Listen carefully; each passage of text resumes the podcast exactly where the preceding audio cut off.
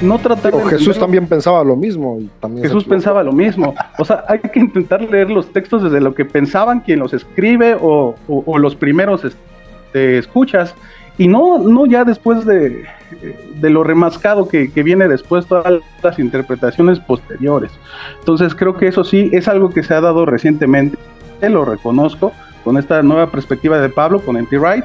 Entonces, eh, ahí no puedo decirle a Nader que esto siempre ha sido así. Obviamente no siempre ha sido así. En el medievo, pues se interpretaban las cosas con ojos del medievo pero creo que ahorita tenemos muchos recursos más que nunca para indagar más en la historia y tratar de entender el pensamiento de Pablo, que yo creo que nunca quiso desligarse del judaísmo, sino que lo que quiso era adoptar a todos los gentiles a través del Mesías para ser salvos, bueno, ser justificados porque el mundo ya se iba a acabar. Hemos vuelto. Sigue disfrutando de este podcast. Estás por escuchar el podcast.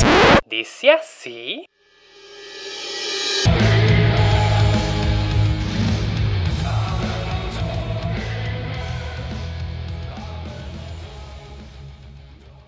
Comenzamos. de, hecho, ah, dos de las figuras que, presentan más estas eh, posturas, por ejemplo, desde el área religiosa, N.T. Wright, porque él es, es, alguien religioso, desde el área académica, alguien en español, que es el para, no, para que no me vaya a regañar Tomás, el filólogo Antonio Piñero,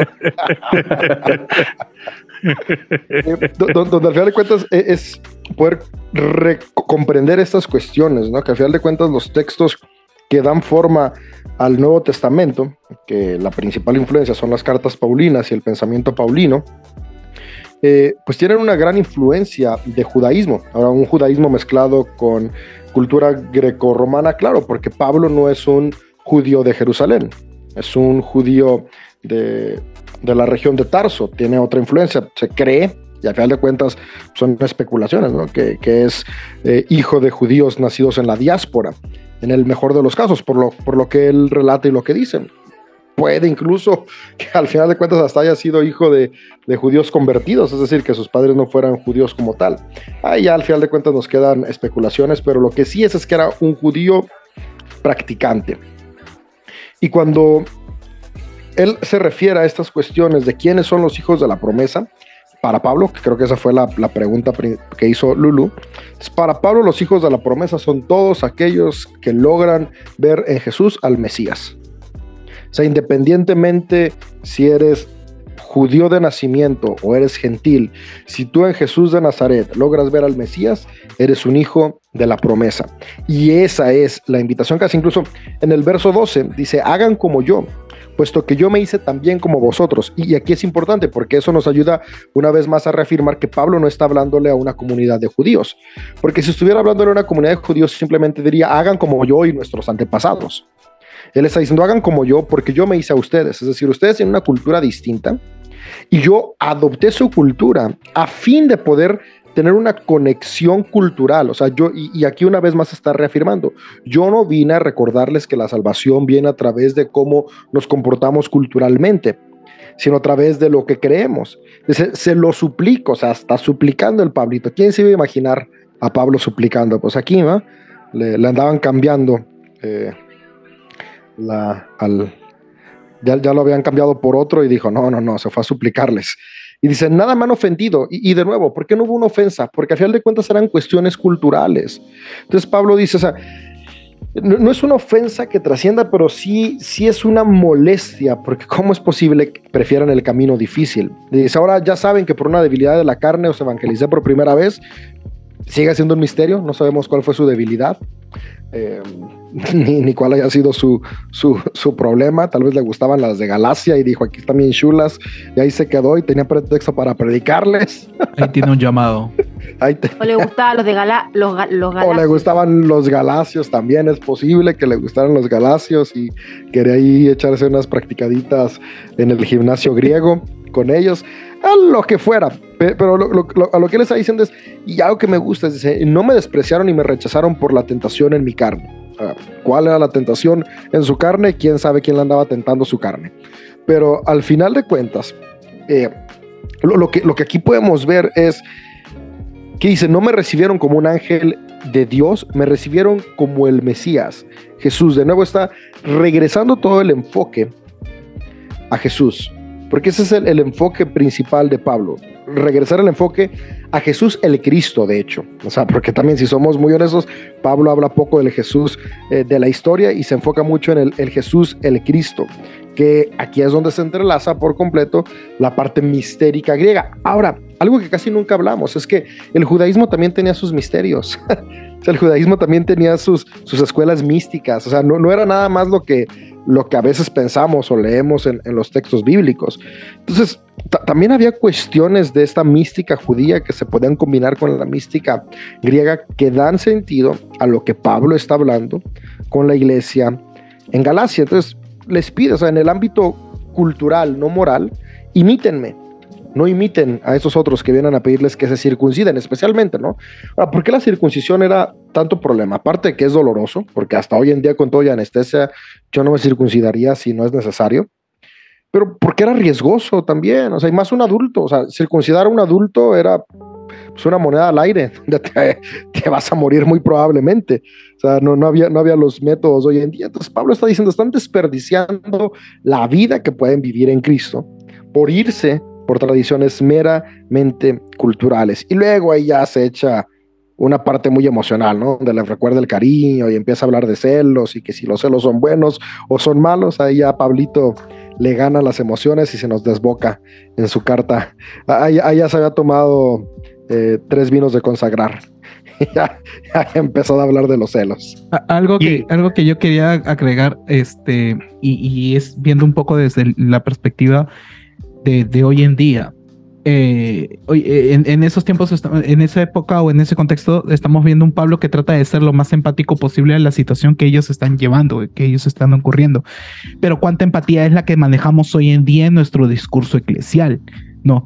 porque, y, lo digo porque en la, denominación, organización a la cual eh, pertenezco, ¿no? Es ir eh, los famosos viajes misioneros transculturales a donde Dios te llama, a esa nación o ese país, y es ir y literalmente eh, dar el discurso de Cristo, pero ¿qué haces con la cultura que se maneja todas esas personas a raíz de la misma religión que ellos manejan?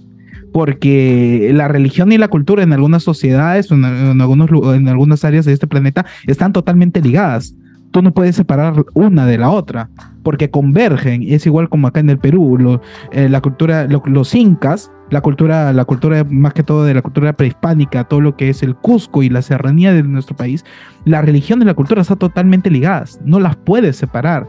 Entonces, el discurso que, el discurso que está dando aquí sí, sí, sí, ahorita el discurso que, nos están planteando acá también es, es, es, eso, ¿no? Oye, acá es por Cristo, es por, es, por, es por el amor, es por la gracia, y no es por estas leyes y esta cultura que te están tratando de infundar, porque eso son lo, lo, que, lo que está rodeando eh, acá dice, ¿no? Éramos esclavos de los principios espirituales, espíritus, principios espirituales básicos de este mundo, los rudimientos de este mundo. Entonces, ahí es como justo también en parte de lo que dice Lulu, ¿no? Estas personas no eran totalmente judías. Y si no eran judías, si eran gentiles, entonces a ellos que, tiene que verles, ¿no? Y es igual, ¿no? Cuando uno llega con un, con una, con un discurso de fe, ¿qué, qué, qué discurso le estás planteando? Le estás planteando el discurso de la gracia que es por medio de Cristo o lo estás dando en tu discurso de lo que es la cultura que tú estás manejando. porque, eh, y es lo mismo, este, eh, recuerdo una vez que escuché, y discúlpame, sé que acá a algunos no, le, no les gusta bastante que se, no, se dé este nombre, pero recuerdo una vez que escuché una entrevista a Itiel Arroyo que él hablaba sobre el tema de... Apágale el micrófono, apágale el micrófono. escucha, escucha, pedazo de carne. Escucha, escucha, antes, antes, de que me, me, me, cancelen en este podcast por eso. Eh, recuerdo es cuando... del Señor. no, no, ni yo lo creo. Ni yo lo creo, hasta a mí me asco. Este, eh, él, él, habló bastante de lo que ocurrió con, en España con el tema de lo que es eh, en ese, en, ahí era lo que es Asambleas de Dios España, cuando llegó el avivamiento y dejaron de usar pantalones y solo las mujeres podrían andar con falda. Y él explica que como en el momento en el cual ocurrió el avivamiento en esa zona o el derramamiento del Espíritu Santo, ellas estaban con falda, casualmente todas estaban con falda, qué bonita historia, ¿no? Eh, desde ahí en ese entonces la única forma en la cual se mantuviera la presencia o la santidad para recibir el Espíritu Santo era que las mujeres se mantuvieran con esa vestimenta. Y eso fue trans, transcurriendo generaciones, generaciones, salió de España, llegó a muchos, eh, muchos lugares, a muchos países, incluso la influencia llega hasta por lo más recóndito de, de esta zona de, de, del planeta. Pero a, lo que quería llegar es que, es que a veces los, los Bien discursos... extraña su historia, la dudo. Sí, Históricamente sí. la dudo. Yo también, yo también, porque curiosamente todas tenían falda. Justo en ese Ah, preciso día inventó, todas tenían falda. Inventó Exacto. su historia. Claro, pero lo que, a lo que voy Lo es que que yo a sí veces sé muchos discursos es están que relacionados la a la María cultura. tenía falda. Cuando llegó el ángel a hablarle.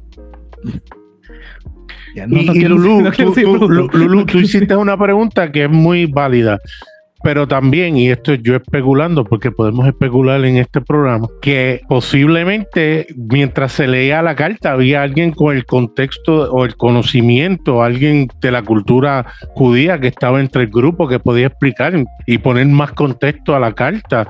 Pablo eh, compartió con ellos un tiempo, no se sabe qué cosas habló, desde qué punto, donde ellos, si ciertamente si le está escribiendo es porque él entiende que ellos van a entender lo que le está escribiendo, porque sería eh, como que insólito él escribir algo sabiendo que ellos no iban a entender ni pío eh, eh, precisamente Claro. lo que le escribía.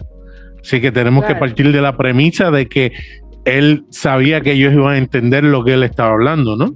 Y en ese sentido, entonces Pablo deja de ser tan, para mí, para mí, deja de ser eh, de este mensaje más universalista y vuelve a ser un judío más que cree que, por, que es el pueblo escogido y que ellos sí conocen al verdadero Dios y que sí tienen Amén. esta relación especial Dios. con Dios y que para eh, es el puente, ¿no? Que finalmente, aunque Amén. Cristo haya venido, igual eh, Cristo era judío y entonces igual tienen que pasar por esta raza especial que es el ser judío. Y ahí, bajo todo ese argumento, se me vuelve muy nicho y muy sectario y me pierde todo el sentido de la fe. Es no, que- no, es que mira, no pierdan al la fe, no, pierdan la lo- fe, lo bueno es que- Lulú. Lo bueno es que, lo bueno, La fe viene de Cristo, no lo pierdas. yo creo que a, a quienes les convenía más ese mensaje era precisamente a los Gálatas, porque Pablo los estaba librando de los judaizantes que querían mutilarlos. Entonces, qué bueno que eh, es, y Pablo lleva ese mensaje a, a los Gálatas de que Claro, no se deje. Pero sería súper, pero sería mucho mejor que ese mensaje hubiera agarrado su propia cultura, su propio Es que, contexto, mira, sus propias Lulú, creencias y ¿Estás no, las diciendo que la Biblia solo dice lo que conviene?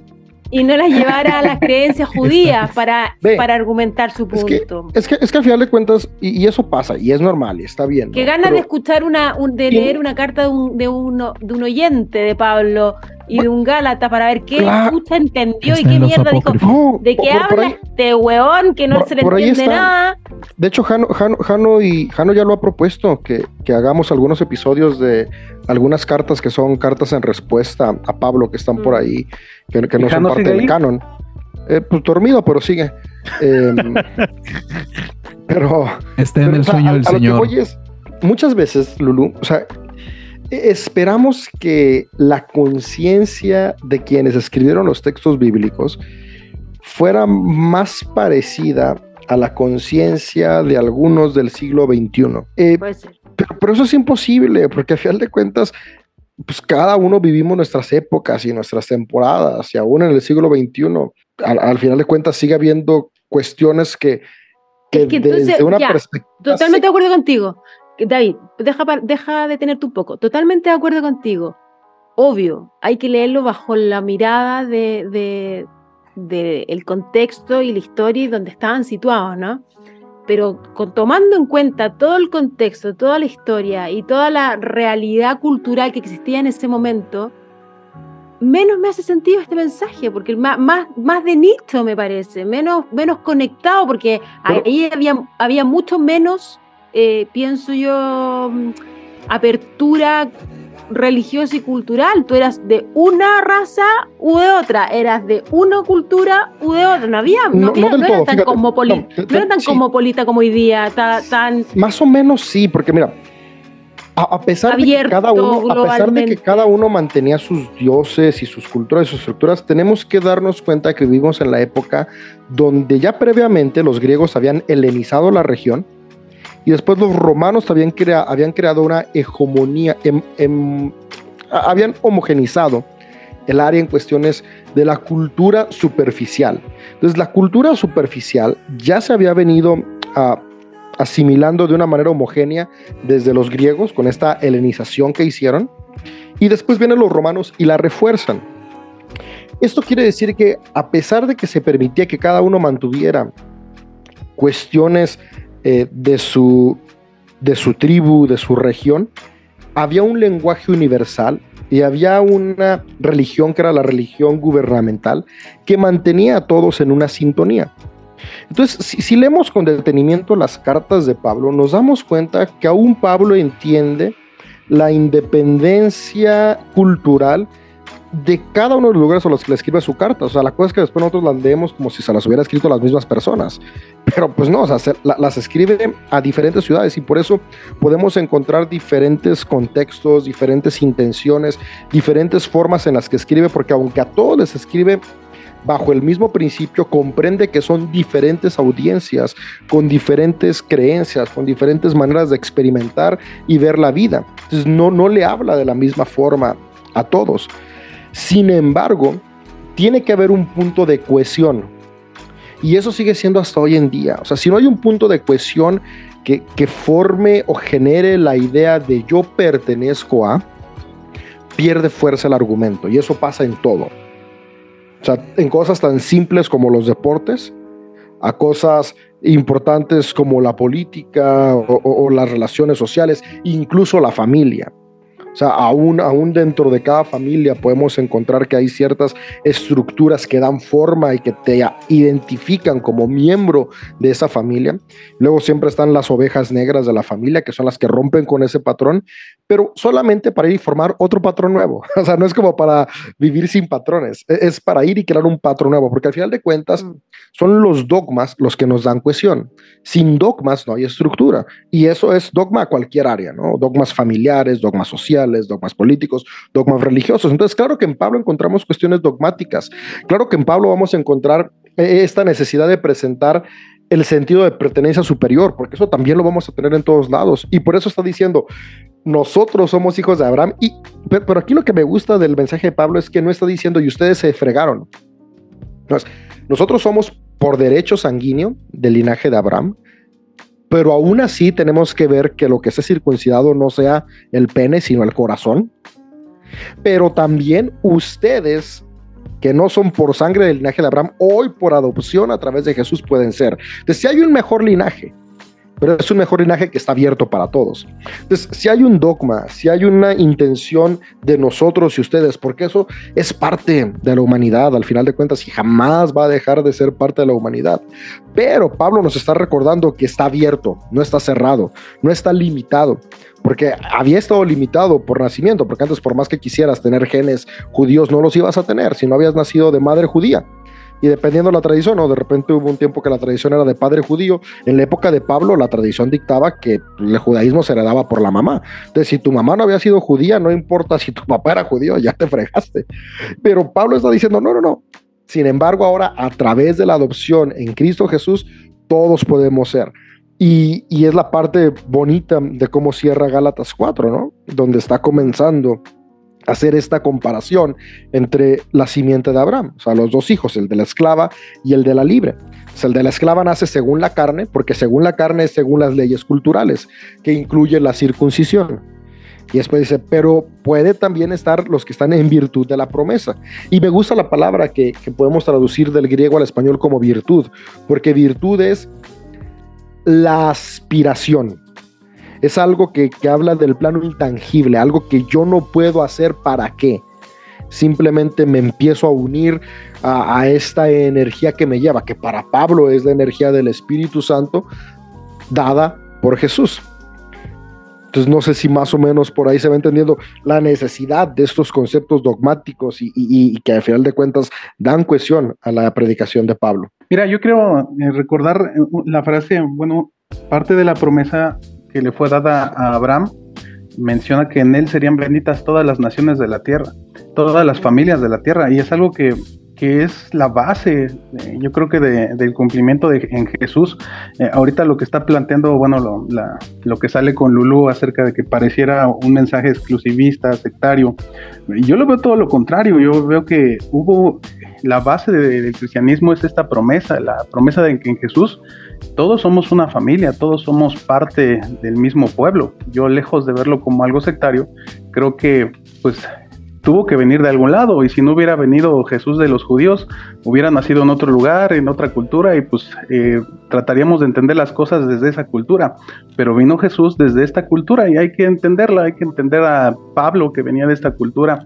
Pero todo esto desemboca en, esta promesa en que todos eh, podemos ser partícipes de esta gracia que está en Jesús, o sea, eh, seríamos benditos en esa promesa que se le dio a un hombre, exclusivamente se la dio a él. Por lo menos es lo que la Biblia afirma, que la promesa le fue dada a Abraham, no le fue dado a otra persona en otra cultura, a un mexica aquí en, México o, a otra cultura en otro lugar, le fue dada la promesa a Abraham, pero en esa promesa estábamos incluidas eh, pues, todas las familias de la tierra y yo, eso para mí lo hace muy universal. Y de hecho es asombroso la, forma en la que Pablo de repente habla en relación a, Jerusalén. Ahora, yo creo que eso es entendible, dado que él no es un judío de Jerusalén. Tal vez si fuera un judío de Jerusalén, otra fuera la historia. Y en lugar de estar leyendo las cartas de Pablo, estaríamos leyendo las cartas de alguien más, o no existiría esta espiritualidad que hoy seguimos. Pero Pablo dice, ¿no? En el verso 24. Dice, ah, estas mujeres son dos alianzas. La primera, la del monte Sinaí, Ahora, aquí lo asombroso es que el monte Sinaí es un lugar importante para la tradición judía, es donde se le dan las tablas a Moisés. Y Pablo no está diciendo que este monte es Ara, está comparando al monte Sinaí con Agar. Y, y, estas son cuestiones que después también nos llevan a interpretar y decir, ah, Pablo está despreciando el judaísmo. No, o sea, es que Pablo no desprecia el judaísmo porque es imposible que lo desprecie, él es un judío. Si él lo despreciara, hubiéramos leído otras cuestiones en sus cartas, pero sí está despreciando o, más bien está alertando o animando a recordarnos que la salvación viene a través de Jesús, no a través de la ley dada por Moisés. Ahora, ¿eso significa que la ley dada por Moisés no es buena o necesaria? Para nada. Solo significa que no puede estar por encima de lo que ha hecho Jesús. Porque al final de cuentas, la ley de Moisés, de nuevo como dijimos al principio, está ligada a las cuestiones universales de la moralidad y eso es necesario para la forma en la cual coexistimos como seres humanos. Pero no es, no es imprescindible para poder conectar con Jesús la manera en la que interpretamos la ley cultural o moral. Y, después aquí ya sigue hablando, ¿no? Y dice el verso 26, dice, ah, pues, ah, no, ah, corresponde a Jerusalén, y, pero la Jerusalén de arriba es libre y, ese es un concepto importante y más para ellos, ¿no? Nosotros hoy en día la, libertad ah, nos limitamos a que me dejen ser libre en Facebook o Twitter o Instagram, o de repente que me dejen ser libre porque queremos tener reuniones de oración a las 12 de la noche, aunque despertemos a los vecinos, ¿no? Pero nos quejamos si viene la banda o peso pluma y está a medianoche despertándonos. Pero bueno, incoherencias. Tú no te quejarías, tú no te quejarías, ¿no, Finco? No, yo, yo, yo estaría ahí, chachau. y estaría ahí. Eh, cantando. Pero, pero lo que voy es, es que ya me distraje y ya se me olvidó. Ah, ya. Eh, la, la, libertad es importante para Pablo, pero él habla de una libertad trascendental. Y ahora de nuevo aquí vienen mucho las ideas griegas que Pablo tiene, porque para Pablo la libertad desde un concepto griego es posible a través del desprendimiento y el apego de la realidad palpable, es decir, el desapego del placer por conectar con la virtud de la trascendencia filosófica espiritual. Y es por eso que él comienza a hablar de esta cuestión de arriba, de, y dice una palabra, ¿no? Esta es nuestra madre. Y, y que al final de cuentas es importante recordar porque luego la iglesia nada más se queda con el padre, pero la figura de la madre también es importante, que es e, esta figura de acogida, ¿no? El padre protege, el padre provee, pero la madre acoge, la madre nutre, la madre eh, es, es la que permite el desarrollo y el crecimiento. Y Pablo termina presentando a Sara como el recordatorio de esta mujer estéril, pero con una cuestión de esperanza. Y dice, regocíjate estéril, la que no pares, rompe en gritos de júbilo, la que no conoce los dolores de parto, porque más son los hijos de la abandonada que, la, que de las que tienen marido. A vosotros, hermanos, a la manera de Isaac, sois hijos de la promesa. Entonces aquí recuerda eh, pasajes del primer testamento y los trae hacia el presente, porque para estos judíos gentiles e-, eran despreciados por no pertenecer a la, la simiente judía de sangre. Pero lo que les está diciendo es alégrense, porque lo que esto les están diciendo es tienen que parecerse lo más posible a nosotros para que sean parte circunstancia. Pero no, o sea, la promesa va más allá y aún ustedes van a poder ser parte de los que viven y experimentan el fruto de la promesa. Y es donde termina su carta con esa cuestión. Al final cierra diciendo algo importante tal vez que podríamos recalcar para recordarnos que, sí sigue viendo como superior a los judíos, pero pues es normal, ¿no? Donde dice, ¿qué dice la escritura? Despida a la esclava y a su hijo, pues no ha de heredar el hijo lo de la esclava juntamente con el hijo de la libre. Así que hermanos, no somos hijos de la esclava, somos hijos de la libre. La diferencia que nos está dando aquí es que hoy todos tenemos la opción de elegir de quién queremos ser hijos, si de la esclava o de la libre. Y eso es lo bonito de este mensaje, que está la opción para que elijas. No tienes que quedarte siendo hijo de la esclava siempre, puedes ser adoptado a través de creer en Cristo Jesús y ahora ser hijo de la libre. Oigan, una pregunta, una pregunta. Póngale un ah. pad de worship al final de ese discurso, por favor. en edición, por favor. Iba a decirte una pregunta, hablando de esta comparación que hace con Sara y Agar. ¿Ustedes de quién son más, ah, más fans? ¿De Agar o de Sara? ¿Quién les cae mejor? Agar, obviamente Agar. Si escucharon nuestro episodio de Génesis, ahí pueden recordar cómo Agar fue la primera mujer a la que Dios se le presentó, le dio una promesa y la libró. Y aparte, pues, que tuvo, tuvo la, la capacidad de levantar a Ismael con todas las adversidades. Supongo que a todos nos cae mejor entonces la esclava que la libre. Pues, yo, tengo una, yo, tengo, yo tengo una pregunta a Corea y Adán. tercermundista, pensamiento latino. Tengo una pregunta para Corea y Adán. Eh, Dan, eh, ustedes establecen que como habla de rudimentos, no está hablando de la ley per se, pero en el 24 él dice claramente, esto contiene una alegoría, pues estas mujeres son dos pactos, entonces habla de pacto y después dice, uno procede del monte Sinaí, de donde salen los diez mandamientos. Entonces ahí no está hablando de los diez mandamientos, cuando específicamente dice que es, ah. e-, un contrato de pactos cuando, cuando Pablo, bueno, lo que Pablo está haciendo ahí es una alegoría. Claro, él, está estableciendo la alegoría, correcto. Volvemos a, la profundidad del judaísmo de Pablo, de que la alegoría es parte del sistema de interpretación judío. Es eh, el que tiene que ver con usar figuras para mandar un mensaje y que esto quede bien clavado en la mente de las personas que lo están escuchando. Eh, cuando habla acerca de Agar, está hablando acerca de lo que hizo Abraham conforme a la carne. Es decir, la promesa era por medio de Sara, por medio de los hijos que Dios le iba a dar a Sara. Esa era la, promesa, que por Isaac se le iba a ser llamada una, una descendencia.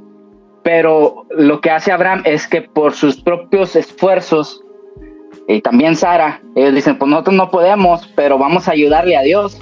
Bueno, aquí está Agar. Y es donde al tratar de ayudarle a Dios, surge todo este problema, esta problemática entre los dos hijos de, de, de, Abraham. Entonces lo que Pablo está diciendo es, Agar representa a Jerusalén, al liderazgo que está en Jerusalén. ¿Y qué era lo que estaba pasando en Gálatas? que ellos tenían problemas con el liderazgo de Jerusalén, que habían venido para privarlos de, su libertad. es a donde, a donde vuelvo, de que son los rudimentos o son estas prácticas ellos implementaron como ley de Dios. Mismo Jesús tenía estos conflictos con los judíos de su tiempo, cuando les decía, les decía ustedes invalidan el pacto, o más bien, ustedes invalidan la palabra de Dios por sus tradiciones y, y las, las hacen como si fueran leyes de Dios. O sea, este problema no nomás lo tenía Pablo, también lo tenía Jesús y, Pedro, o sea, todos ellos que iban por la línea de interpretación de Jesús tenían problemas con los, con los judíos. Ahora, bien interesante, si te fijas, en Gálatas está hablando acerca de tutores, está hablando acerca de ayos, está hablando acerca de guardianes. Entonces, si vamos a la cultura hebrea, ellos tienen conceptos muy interesantes. Por ejemplo, ellos tienen los conceptos que se llaman takanot, jalajá, eh, geburá, todos esos, esos conceptos tienen que ver con las normas de los rabinos, son las normas promulgadas por ellos que eh, también se conocen como mandamientos, también se conocen como mandamientos, pero no son parte de los 613 mandamientos. Por ejemplo, la Gesará es una promulgación rabínica emitida como un guardián o medida preventiva también como una prohibición o, restricción en general. Es el término especialmente aplicado a ordenanzas negativas, es la tacaná. ¿Qué quiere decir esto? Que dentro de lo que es el sistema rabínico, la ley no nada más es la ley, los diez mandamientos, sino que tiene que ver también con las interpretaciones que ellos hacían. Entonces, la, la Geburá son aquellos cercos de protección que ellos ponían para que tú no violaras el mandamiento. Jesús batalló con esto, porque si ustedes recuerdan, ustedes que leyeron Marcos, cuando los discípulos van y toman espigas en el día de reposo, los fariseos que estaban ahí les dicen, oye, ¿por qué tú dejas que tus discípulos arranquen espigas? Están, están violando la ley, están violando el pacto. Entonces, si tú dices, ok, voy a buscar dónde en la ley me dice que no puedo arrancar espigas en el día de reposo, no lo vas a encontrar no va a estar. ¿Por qué? Porque eso es parte de, la, lo que se llama las melajot. Las melajot fueron 39 reglas que los rabinos agregaron a la ley de Dios. Pero no, el mandamiento era, guarda el, reposo, guárdalo, santifícalo, di que es bueno y disfrútalo. Ya. O sea, ayuda, haz justicia. Pero los rabinos implementaron cercos de protección alrededor del sábado para que tú no lo violaras. Y entonces ellos empezaron a decir, bueno, hay 39 trabajos que se hacían en el templo, esos 39 trabajos que se hacían en el templo no los vamos a hacer el día de reposo. Entre los trabajos que estaban era el de desgranar el, trigo. Por eso Lucas te menciona que los discípulos arrancaban el trigo y lo desgranaban.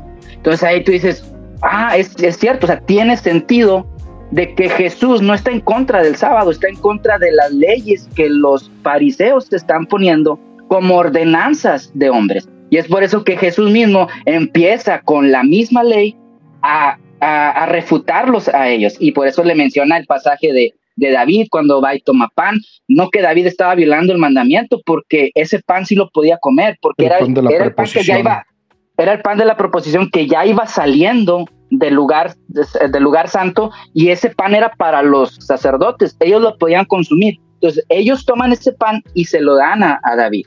Y entonces dice, los sacerdotes hacen un doble trabajo el día de sábado. ¿Por qué? Porque cada vez que se cada vez que tocaba el otro turno sacerdotal, tenían que meter nuevos panes. Entonces ellos hacían un trabajo doble de que ya agarraban el pan, pero volvían a hacer un trabajo doble. Entonces, con todo esto, Jesús les está enseñando misericordia. Eso es lo más importante. David se estaba muriendo de hambre y los sacerdotes actuaron con misericordia. Entonces, ustedes están viendo, por decirlo así, que mis discípulos están muriendo de hambre y, yo, y, simplemente los estoy dejando que arranquen espigas y se lo lleven a la boca y, y ese sea su sustento, que incluso hay una ley en el mismo, en, en el Antiguo Testamento que dice que cuando tú tengas un campo, no, no coseches hasta lo último. Deja eso que está al último, porque eso es para los pobres, para los viudas, para los huérfanos. Si alguna viuda estaba indefensa, podía ir y tomar de ese campo. Vemos el relato de Ruth. Ruth, la moabita, va a Israel y, y ella se sustenta de los campos que estaban en Israel Oye, que no habían sido cosechados. Per- permítame, eh, Core. Lulu, permítame, Lulu. Permítame, Pero me está dando una permítame. prédica, hombre, hay que conversar, pues. tiene- monólogo. no, no, no, no, no, no. Es que tiene sentido, o sea, porque a lo que voy es esto, de que Pablo está en contra de todos esos cercos alrededor del mandamiento que se han puesto, que mismo Jesús dijo, o sea, ustedes ponen mandamientos y mandamientos y lo hacen, hacen la carga tan pesada que la esencia del mandamiento se pierde. La esencia Ya. del mandamiento era que ¿Tú tú, crees que- descansaras o que tú disfrutaras. Sí, dime. ¿Tú crees, ¿Tú crees que hoy día los cristianos deberían volver a leer Gálatas entonces para volver No, a la de- esencia?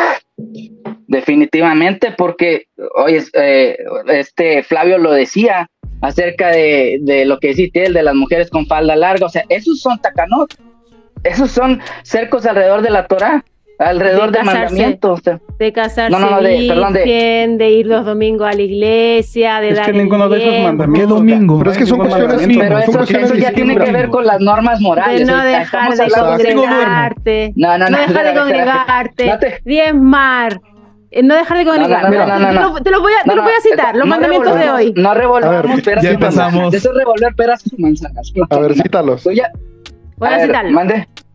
A ver. No dejes de congregarte los domingos en tu iglesia. Exacto. No es mandamiento. No es mandamiento. Eh, eh, diezmar. El velo. Mira, el velo. Eh, no, Pero mira- Las mujeres que no prediquen.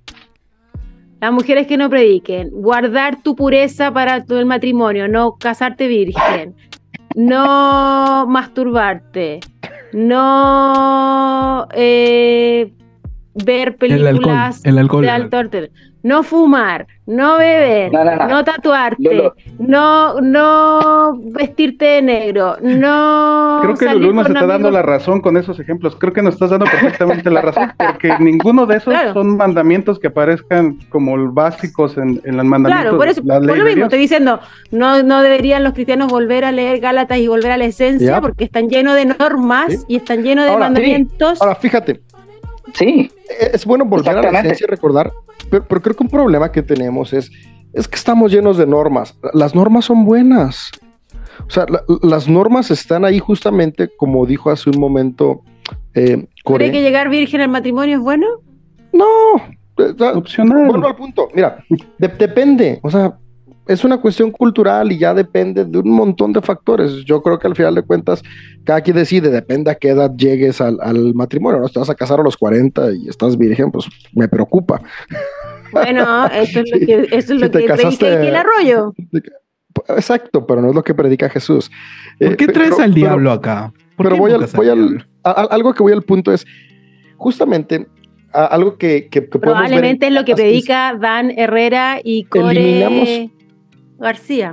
Y posiblemente, y fíjate, o sea, y, es un tema que yo evito en, en mis en mis sermones, ¿cierto? Porque a final de cuentas es un rollo que a mí como líder eclesial no me corresponde. Cada papá, cada mamá, cada familia determinará cómo va a enseñar la sexualidad a sus hijos, pero al final de cuentas hay un marco familiar que esa familia tiene el dogma sobre cómo se va a enseñar la sexualidad a sus hijos y sus hijos van a crecer y van a decidirlo, porque con lo que quisiera eh, yo cerrar esta parte es que al final de cuentas no es eliminar la norma, sino llevarla a su esencia.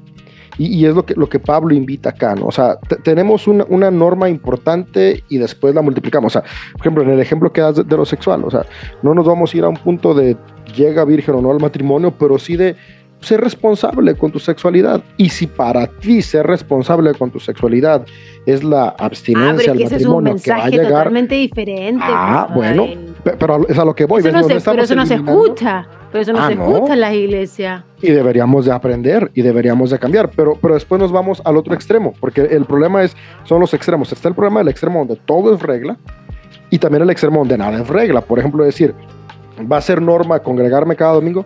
Pues no es norma, pero también si yo no soy parte activa y continua de una comunidad, ¿cómo puedo aprender y, mantenerme en este ritmo y en esta cuestión de lo que lleva a nutrir y funcionar la espiritualidad que yo decidí practicar. Entonces, no es que sea una obligación que vaya cada domingo, pero sí es necesario que vaya la mayor cantidad de domingos posibles para poder mantenerme conectado. Ah, Si tú ¿por me dices que si me Pues dejo de congregar voy a perder bendiciones, por supuesto que se transforma en una norma y en una obligación. pues que es que- es que y sí pierdes entra- bendiciones. Y entra psicológicamente aquí Es que sí en tu cabeza. Si pierdes, Sí. o sea, en buen plan, si pierdes. O sea, Pero, Ahora- ahora, no- también, no- no- pero, Gal, pero también pierdes bendiciones yendo a la iglesia y no quedándote en tu casa durmiendo. ah, entonces es una elección y tú vas a elegir. Y, por eso es una Exacto. cuestión.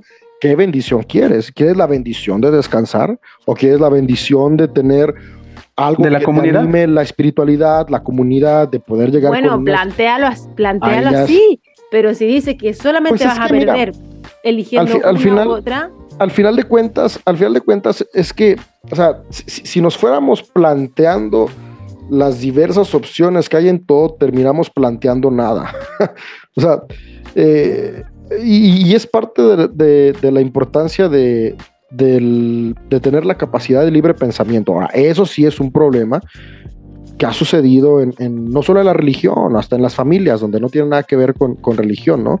Que queremos imponer nuestra perspectiva. Entonces hay que dejar de imponerla por promoverla. Es muy diferente promover a imponer. Entonces un llamado que sí podemos tener los líderes eclesiales es promover. Ahora, para mí es muy fácil decirlo. ¿Y sabes por qué es muy fácil decirlo para mí, Lulu? Porque acá no es secreto de nada y todos saben que, que yo no creo en el más allá. Entonces, como yo estoy seguro que se acaba esta vida y se acabó todo, pues para mí es muy fácil poder decir cada quien elija. Pero me pongo en los Eres un zapatos. Me- me- ah, ándale, ándale, soy un saduceo. Me pongo en los, en los zapatos de un pastor que sí cree, por ejemplo, mi papá, que está convencido de la resurrección, está convencido del cielo y el infierno. Para él es una realidad.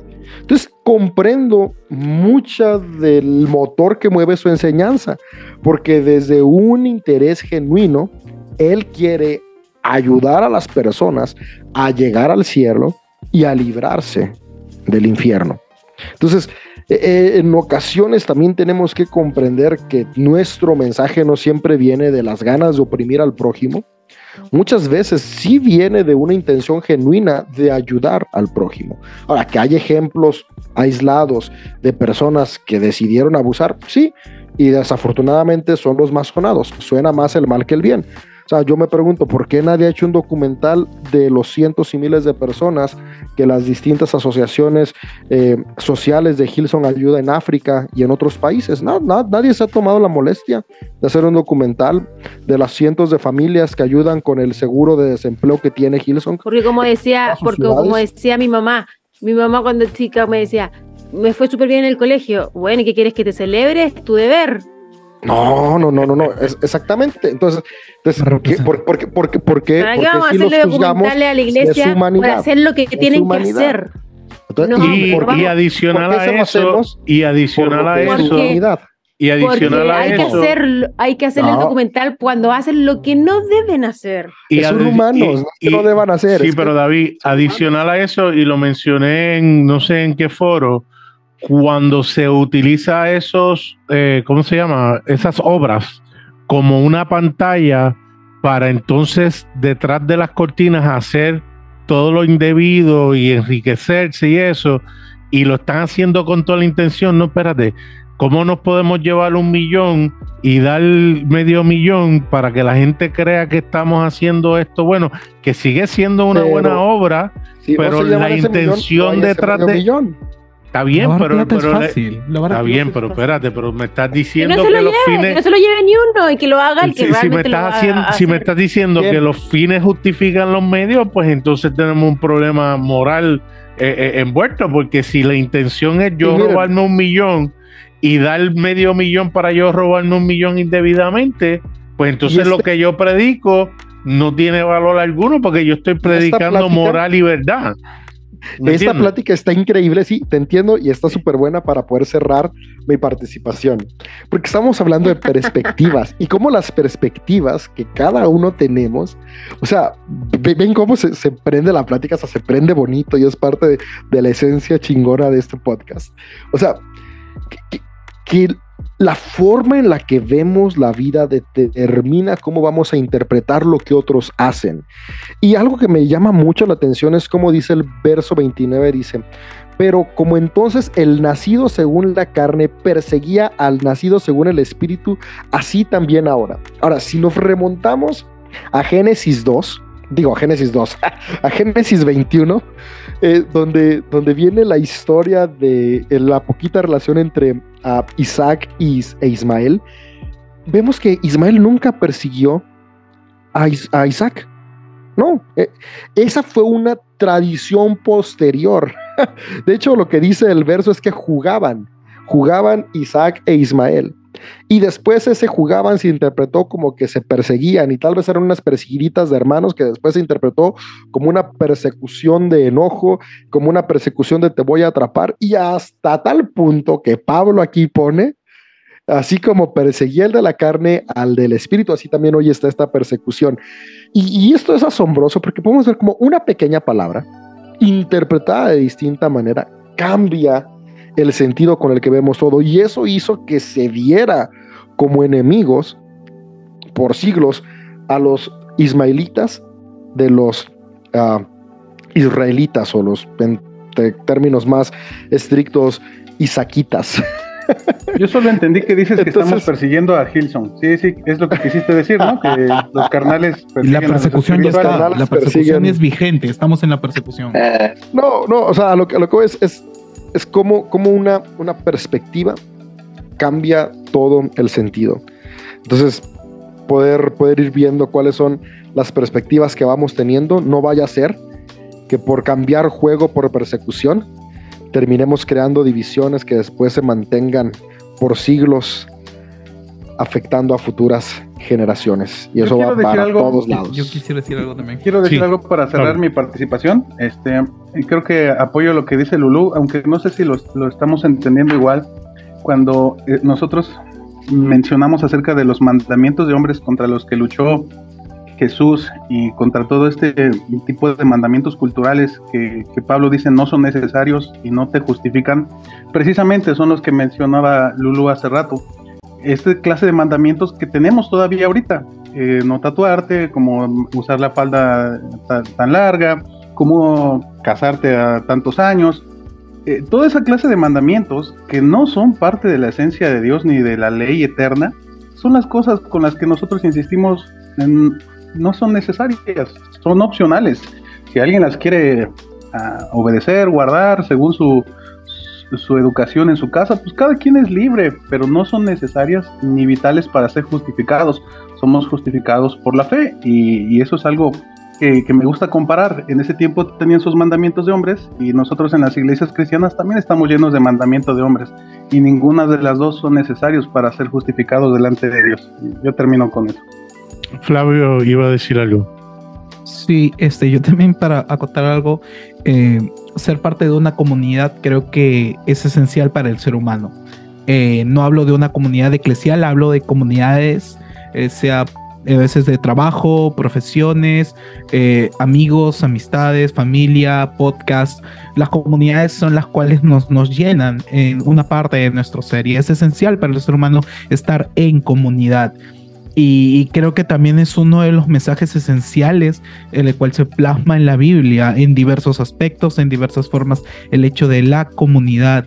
Y, sí, este, entiendo lo que, lo que dice Lulu con respecto al tema de congregarse los domingos, el tema de los tatuajes, el tema del alcohol. Por ejemplo, yo no veo alcohol, pero me lleno con esto, que es casi lo mismo, igual me va a matar, ¿no?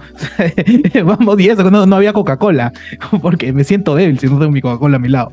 Pero al lo que voy es que a veces nosotros queremos cambios o queremos que las cosas cambien su perspectiva o las personas cambien su perspectiva, pero no somos parte de esa comunidad, no somos parte de ese entorno. Y, y, a veces para poder entender o llegar a una persona, tenemos que ser parte de su entorno, tenemos que entender cuál es la comunidad o qué es lo que ellos viven. Algo que aprendí una vez en un curso de, de identidad transcultural era el hecho de que no es que tú vas a ir y vas a cambiar de golpe porque simplemente quieres que las cosas cambien de golpe. Primero tienes que conocer, tienes que entender, tienes que ser parte de lo que ellos viven, lo que ellos piensan, lo que ellos sienten, lo que ellos comprenden y su propia perspectiva que tienen. A veces queremos cambiar el mundo pero no queremos ser parte del mundo de las demás personas. A veces queremos, queremos que las personas vivan un mundo mejor, pero ni siquiera estamos dispuestos a sentarnos y escuchar en qué mundo ellos viven. No, es como ahorita todo el revuelo que ha ocurrido con Zone of Freedom, que todo el mundo está hablando, han hecho una polémica increíble por este lado, por acá en Perú, las redes se movieron un montón con esa película pero esa es la única forma en la cual las personas se hagan partícipes de una realidad que ocurre, porque sí, acá en la selva del Perú la trata de infantes es inmensa, es increíble, o sea, es algo que se mueve en el pan de cada día, pero a veces la gente no quiere, no quiere cambios, pero quiere que otros hagan los cambios y no quiere que uno ser parte de ese cambio. Ser comunidad es, es, es eso, es buscar el cambio y es buscar una, un bienestar y un- una alegría y es la mejora de lo que nos rodea o de quienes nos rodean. Yo escuché Eh. que fuiste a un curso de identidades trans y dije, ah, No, ¿Qué no, no, trans, no, no, no, no, trans progre, no. Todavía trans progre, no. Todavía no, no, no. Y Tiel aún es fuerte en los jóvenes de mi iglesia. Eso un día se cambiará. Eso un día va a cambiar, yo lo sé, yo lo sé, por amor a mi, a mi Coca-Cola. Es eso, me hago vegano. O sea, cualquiera de los Co- dos. Corea, ¿algún comentario final? bueno, yo lo, lo que quiero decir es que eh, confesarme. pero tienes un que- minuto. No, no, no, no, no. bueno, me quiero confesar quiero, de que de que Daniel y yo aprovechamos que, que Andrés no estaba. Fuimos enviados por M para expiar la libertad con la que ustedes actúan. Entonces, esperemos que cuando llegue Andrés no tenga que, que presentar sus credenciales, así como Pablo, de que venimos aquí. Yo, yo lo dije desde el principio cuando ustedes dos iban a, a salir hoy, que era una emboscada, pero lo disfruté. no, no, no. Lo disfruté, es- pude ver, pude eh, eh, entender con todavía mis dudas y preguntas, porque aun cuando entiendo lo que me dicen, lo que veo es todo lo contrario.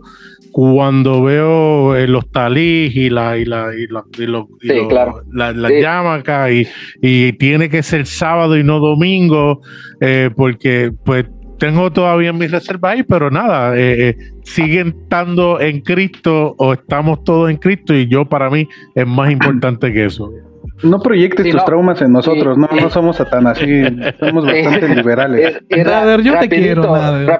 Yo lo sé, yo lo sé. rapidito, no, no, no me tardo más. eh, yo estoy de acuerdo en lo que dices, eh, Nader.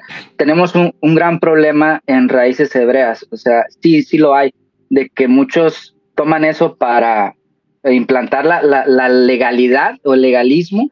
Y sí llega un momento donde la línea se rompe y muchos piensan que hacer obras es para, para salvación. Y hacer ese tipo de obras de ponerte el talit, el- todos los elementos judíos. Entonces, eh, es como todo, to- en todas las religiones tenemos que eh, ir, ahora sí que deconstruyendo estas cosas y realmente eval- eh, evaluarlas. ¿Qué estamos haciendo? Y qué es lo que Jesús nos hubiera enseñado. Pues, Y, y eso es lo que yo aporto. y Eso es va muy válido. Eh, y al final, David, algo que, algo que creo importante hoy que tenemos aquí nuestros amigos de Raíces Hebreas es darnos cuenta que los rituales y, y la ritualística al final de cuentas son fundamentales para poder conectar lo espiritual con lo eh, tangible. Entonces, hay montones de, de formas, por lo que conozco a Corea y a Daniel, yo sé que ellos, bueno, al menos creo, y, por lo que los escucho, que, que ellos siguen esas tradiciones no porque creen que ahí encuentran la salvación, sino porque la salvación que ya tienen la logran experimentar de una manera más palpable a través de esos rituales y de esas eh, cuestiones eh, litúrgicas de su tradición. Mismo que yo creo que, que es importante que muchas iglesias evangélicas recuperemos, ¿no? Porque la iglesia evangélica eh, mexicana, latinoamericana y tal vez también anglosajona le, le tiene un miedo a los rituales, ¿no? No, no, no, es, no es- comunión, es Santa Cena y, el bautismo nos salva y, queremos hacerlo todo un símbolo insignificante, cuando en realidad hay cuestiones más trascendentales sucediendo en, en el más allá y yo creo que el día que, que recuperemos la importancia del rito, la importancia del sacramento desde la perspectiva que queramos, vamos a darle un upgrade a cómo experimentamos la espiritualidad. Y pues qué bueno que fueron parte de este podcast. Primero, Panda, desde Perú y mis amigos mexicanos, Dan y Coré, mexicanos que quisieran ser eh, hebreos. Lulú. Judíos. Yo no soy hebreo, pero ebrio. Core es más ¿Tiene gabacho que mexicano. ¿Tiene su, su sombrerito? No, eso no. Eso es sí muy cultural de los eh, judíos, pero no, no es mandamiento. Nomás nos apegamos a lo que diga la Biblia. Algo- eh, ah, es que, ah, miren, ya se circuncidaron? talib nos evoca ciertas cosas. Eh, no, todavía no. No, yo estoy esperando 13 años como de Abraham. pedernal. Oye. Dan, me, me quiero decir dos cosas. Una, me parece tan peligrosa la frase eh, nos apegamos a lo que dice la Biblia. Creo que eso es tan interpretable. Sí, estuvo mal dicho, perdón. Y por lo mismo, quiero terminar también disculpes, mi ya que, ya que cada uno está dando su conclusión de minuto final, yo voy a dar la mía y quiero decir que eh, todo es, voy a, a vestirme de Andrés y voy a decir que todo es gris, todo es interpretable, todo lo que lee cada uno de la Biblia es interpretable. El Pablo está interpretando a la, a la ley judía, los Gálatas probablemente interpretaron lo que dijo Pablo y así un- infinitamente sin fin.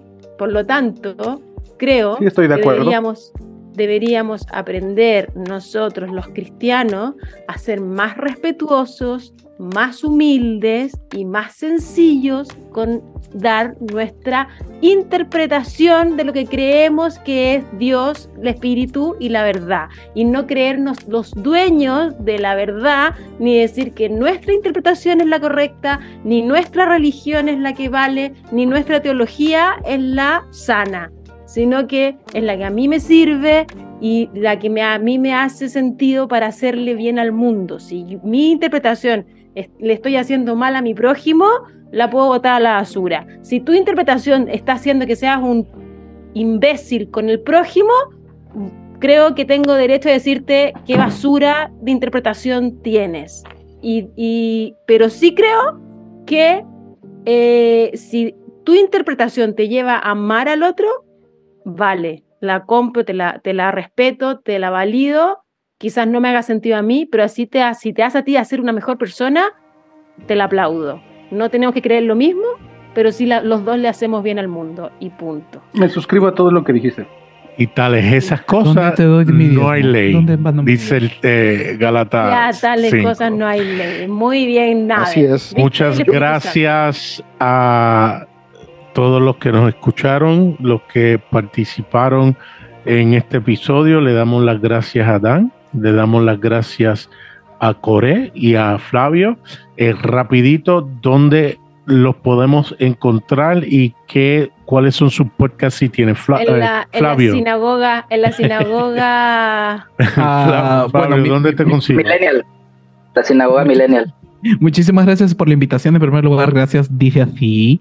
Son, son lo máximo. Mi esposa, le- mi esposa está emocionada y pues le manda mucho amor a todos ustedes. Este, eh, me pueden encontrar en mi podcast, se llama El Diario de un Panda. eh, ahí en Facebook, en YouTube o en, bueno, en las plataformas de podcast y en Twitch. Me pueden encontrar en Twitch. Hago transmisiones eh, de lunes a viernes. Bueno, hoy día no. Hago transmisiones de lunes a través de la plataforma de Twitch. eh, igual también me pueden encontrar de la misma forma.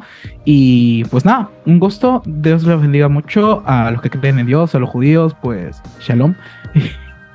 que le vaya bien, les mando carne de cordero del sacrificio para ustedes.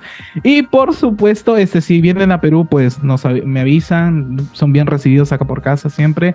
Y pues acá se les va a cocinar rico y van a llegar algo subidos de peso a casa.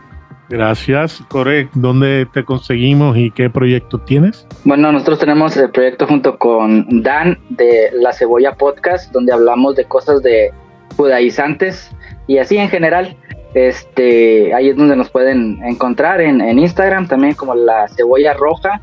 Este, yo tengo mi propio podcast que se llama Regénesis y otro que se llama Parashá Regénesis. Eso es lo Dan. que puedo decir. Y gracias, gracias por, por permitirnos la participación.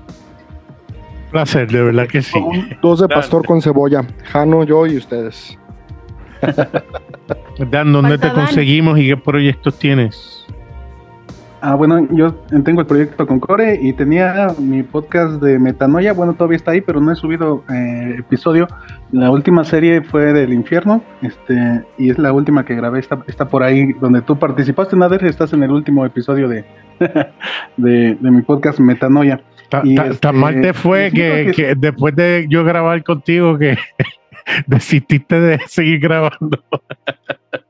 Sí, fuiste el que arruinó mi carrera. No, Arru- muchas gracias. muchas gracias Lo mataste, lo mataste, nada. Maté su carrera. Todo es tu culpa, como la iglesia. No, está, está muy bien, muchas gracias por invitarnos y es un placer este hablar con ustedes. A veces también es una, este, ¿cómo decirlo? Es, es confrontante eh, encontrarte con pues, todo el tipo de, opiniones. Y le decía a Core entre bromas que hoy iban a estar todos sus, sus némesis reunidos porque iba a estar David, con quien a veces tiene también sus diferencias, Lulú, que siempre lo anda este, regañando por su mala ortografía, Nader, con quien también se ha peleado varias veces, y yo que soy el que más me peleó con él, entonces dije, vamos a estar todos tus némesis, así que por eso venía tan, tan filoso hoy Core. Traten de entenderlo. No, no, pero lo disfruté, créeme que lo disfruté. eh, eh, eh, nada, compartimos eh, tanto en un chat, ¿verdad? Estamos en diversos chats y compartimos y eso. Y desde la pandemia he aprendido a, a quererlos, aunque no esté de acuerdo en todo, en todas las cosas, ¿verdad? Pero los considero parte de la familia. Y ahora que sé que eh, lees mucho más hebreo que español, entiendo por qué entonces tienes tan mala Por, por- ortografía. por eso escribe así, trata de escribir en hebreo. Mira, mi, mi defensa, el, el otra vez me estaba criticando eh, Dan y mi defensa fue, este, Gabriel García Márquez tenía mala ortografía. Pero pues yo tengo mala ortografía como él. ¿Por qué te estás metiendo con él? ¿Por qué te estás metiendo con él? La, la, la, respeto, respetos ¿Por qué te... para todo. Bueno, a la familia de no. Dice Así, nuevamente excusamos a Andrés y a Ems y los queremos. Jano, y Jano que se lo llevó el rapto. Jano, eh, ustedes ya lo conocen, saben que se quedó dormido y pues no está con nosotros, se desconectó hace como tiene una, media tiene hora atrás. bebé. Sí, así sí, que sí. con su bebé está complicado. Está, está trabajando con su nueva cría, eh, cría y, y, y, pues nada, Jano cuando, cuando participa, participa. Así que muchas gracias, gracias a todos ustedes y hasta la próxima. Namaste. Chaito. Shalom. Shalom. Shalom. Obvio, obvio que iban a decir shalom. Claro. Obvio. Baruch Hashem, Adonai Elohim. Shalom aleikum. Contra por si acaso. Contra por si acaso. Por si acaso. Salam aleikum. Esto fue una producción de podcast cristianos en español.